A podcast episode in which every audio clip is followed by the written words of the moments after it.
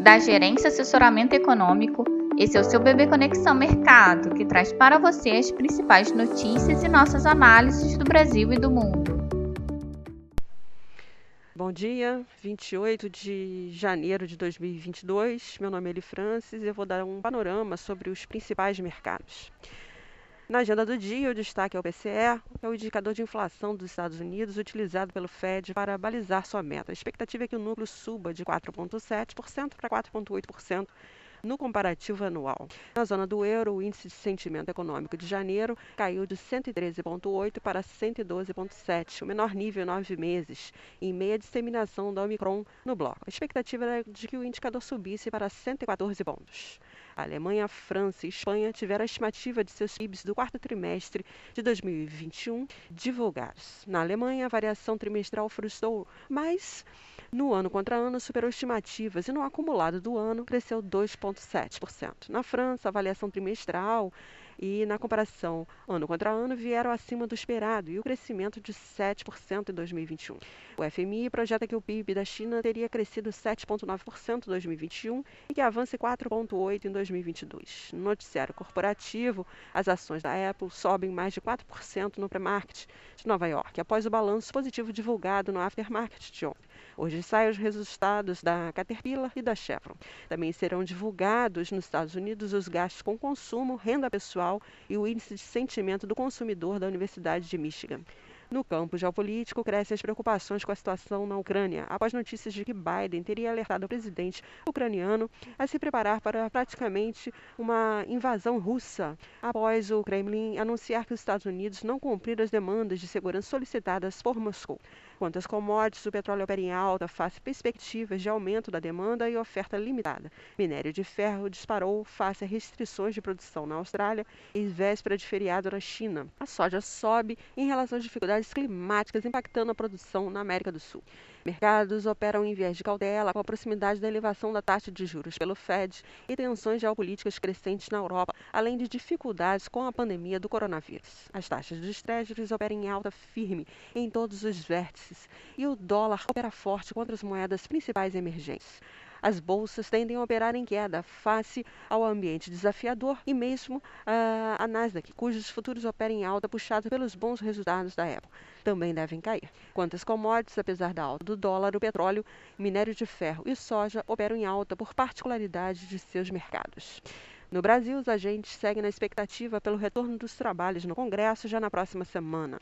Pautas como a reforma tributária, a questão dos preços dos combustíveis e os reajustes salariais dos servidores estarão no centro dos debates. Segundo o noticiário, o governo desistiu da ideia de criar um fundo de estabilização para o preço dos combustíveis.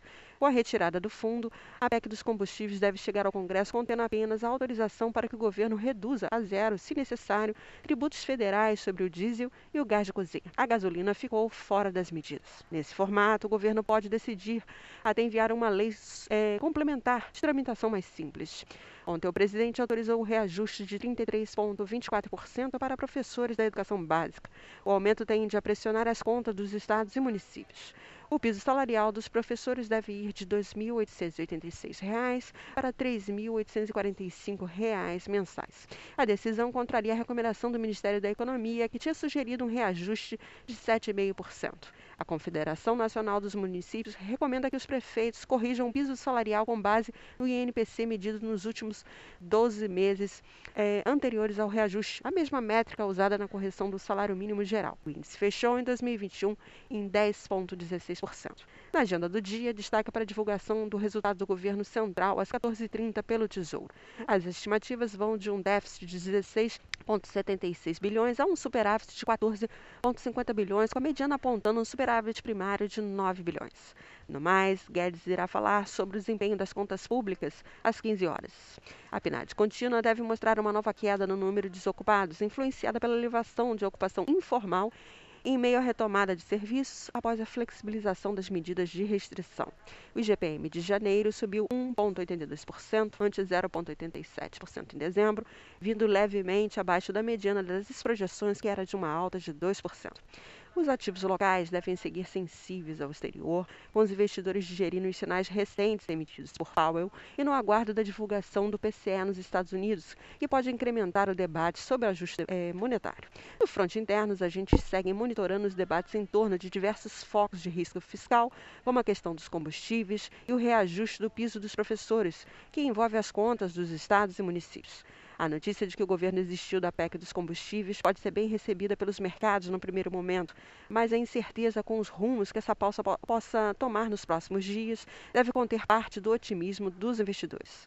Diante exposto, esperamos um viés de cautela para os negócios locais, diante dos ventos contrários externos e dos desafios crescentes na esfera fiscal e política doméstica. Por fim, a proximidade do feriado do Ano Novo Chinês pode reduzir em parte a euforia com as commodities, o que, somado ao movimento expressivo dos últimos últimos dias reforça a expectativa de alguma perda de fôlego para a bolsa e câmbio. Já a curva de juros deve refletir tanto a alta da taxa dos treasuries como do dólar, além dos riscos fiscais. Um bom dia a todos e bons negócios. Por fim, lembramos que essas informações refletem somente expectativas e por isso a instituição não se responsabiliza por eventuais perdas financeiras.